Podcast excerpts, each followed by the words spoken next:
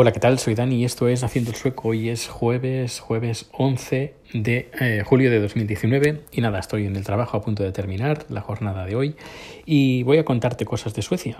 Y, pero antes de contar cosas de Suecia, saludar de nuevo a Miguel Ángel que ha comentado pues que me escribió en iVoox en o en iVoox un comentario, pero es que nunca me acuerdo que tengo el podcast ahí no entro y no leo comentarios y me llegan. Así que bueno, intentaré entrar un poquito más o supongo que eh, si envían comentarios no sé si recibiré notificación, no, no, tengo ni idea, pero bueno, le echaré un vistazo para no perder los comentarios. Eh, para ponerse en contacto conmigo mejor eh, desde Twitter que desde iBox o iBox.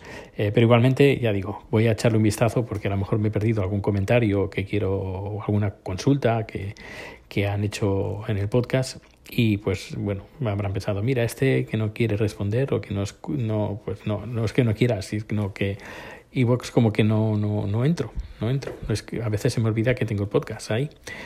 Bueno, eh, pues, pues bien, hoy ha salido un estudio eh, a nivel internacional sobre que mm, las temperaturas de, del mundo, de las mayores ciudades de, o regiones de, del mundo, eh, cómo van a influenciar las temperaturas en los próximos 50 años, no, en el año 2050.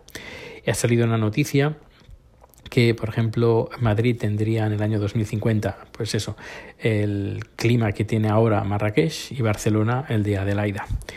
Y he estado uh, echándole un vistazo, pues lo qué temperatura tendría Estocolmo en el año 2050.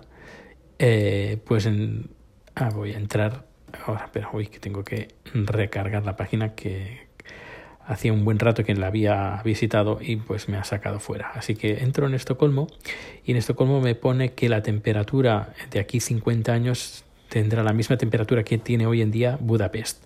Y si vamos, por ejemplo, a otra ciudad, no, eh, solo aparece una ciudad en Suecia. Bueno, está Copenhague, que podríamos decir que podíamos la misma, más o menos la misma temperatura que podría tener Malmo, que está justo enfrente de Copenhague. Pues en Copenhague aquí dice que tendría la misma temperatura que tiene París hoy actualmente.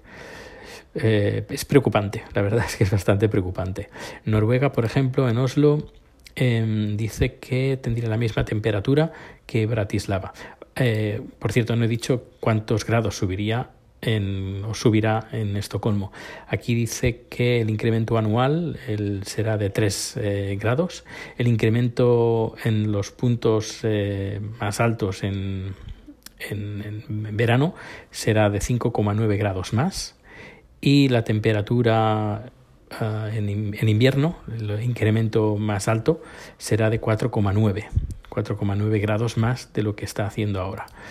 Eh, sobre el tema de, del clima, poco eh, estoy viendo en noticias relacionadas en, en, España, pero aquí el tema del clima se está hablando mucho, eh, no solo aquí en Suecia, sino también en, los países nórdicos y en general en todo el mundo, cosa que no estoy viendo en, en ningún, punto eh, en España. Eh, sin ir más lejos, os he hablado más de una vez de la sueca a ver cómo se llama, eh, la, la, chica, la niña sueca, eh, ahora no me sale el nombre. Bueno, vamos a...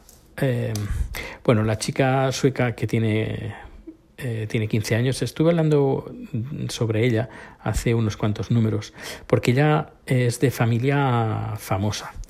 Eh, es, de, es la hija de una cantante sueca de ópera y que además, bueno, no solo ha, cantado ópera, sino también ha participado en el Melody Festival. Eh, no, y participó, participó en el Festival de Eurovisión, además, su madre.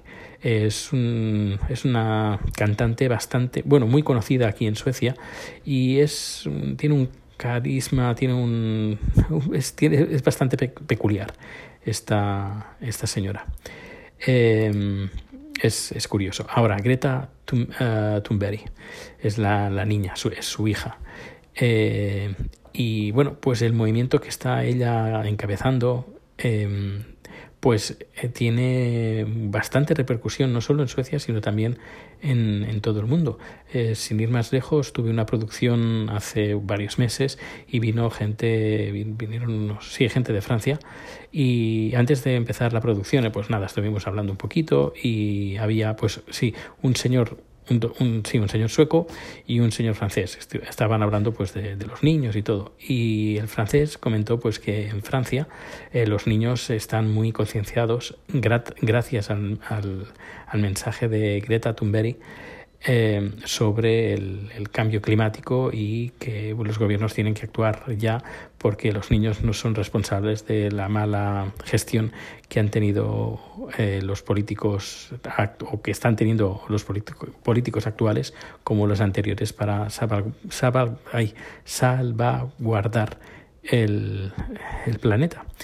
Y, y bueno, pues este movimiento, como digo, eh, está sonando por todo el mundo, pero no he visto mucho, eh, mucho movimiento al respecto en, en, los medios españoles. Está como hablan sí de Greta Thunberg, pero en las escuelas no sé, a menos por lo que estoy viendo, no se habla. En cambio, por ejemplo, estos dos padres estuvieron hablando de sus hijos y que todos estaban, los, los hijos, ambos hijos, uno hijos de suecos, hijos de franceses, eh, los niños estaban muy preocupados por el clima y estaban como presionando a los padres pues para reciclar, para eh, pues coger menos el coche, etcétera, etcétera.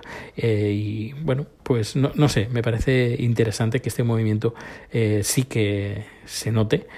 A ver, yo no lo veo el día a día porque no tengo, no tengo niños, pero por lo que parece es un movimiento pues que lo están siguiendo muchos niños en todo el mundo y que tiene muchísima fuerza cosa que en España nadie, nadie habla. Yo, por ejemplo, aquí en los medios suecos, pues sí que de, vez en cuando estoy leyendo noticias al respecto, pero no en España. Eh, luego, más noticias eh, sobre Suecia. Ah, bueno, eh, decir que la, mm, en Bruselas se está decidiendo quién, quiere, quién va a ser la presidenta del Parlamento y se habla pues de la de una alemana. Eh, a ver si tengo el nombre por aquí. Eh, Ursula von der Leyen Leyen perdón. Ursula eh, von der Leyen. Y estoy leyendo muy buenas críticas aquí sobre todo por la fuerza que está teniendo ella para luchar sobre todo por el, el medio ambiente. Y otra noticia relacionada con Suecia, que no tiene nada que ver con el, con el clima es eh, sobre la nueva, una nueva ley que también se ha aprobado recientemente sobre eh, la violencia, violencia de género. Y se ha hecho más restrictivo y ahora se puede se considera eh, abuso grave el por ejemplo, cualquier tipo de eh, sexo que no esté consentido. Y dice, pues, eh, entrevistan en un periódico sueco a Sven Erik Hallem, eh, comenta pues que, que por ejemplo, que dos personas estén durmiendo en la misma cama no significa que, que haya consentimiento de acto sexual, por ejemplo, o que una persona que vista de una forma provocativa, entre comillas, provocativa porque eso depende mucho de, del punto de vista del, que lo está viendo, eh, tampoco, eh, es decir, tampoco es excusa pues para agredir sexualmente a, una persona. Y esta ley pues se, ha hecho mucho más dura y se va a castigar eh, todo tipo de acto sexual que no esté consentido. Es decir, el sí, sí es sí y no es no.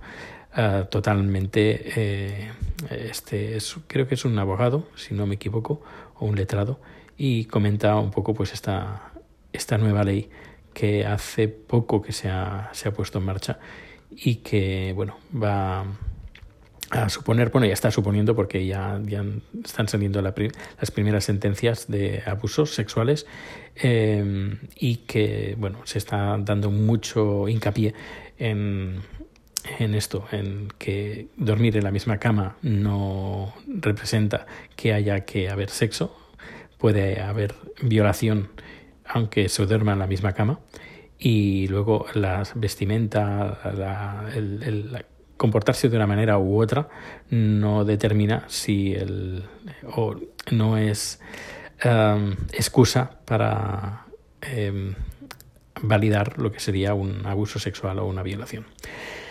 Bueno, pues nada, uh, terminando de trabajar ya. Espero que te haya gustado este podcast. Muchas gracias a los nuevos oyentes, pues sé que tengo nuevos oyentes. Un fuerte abrazo a todos ellos y a todas ellas y nos escuchamos en el siguiente número. Hasta luego.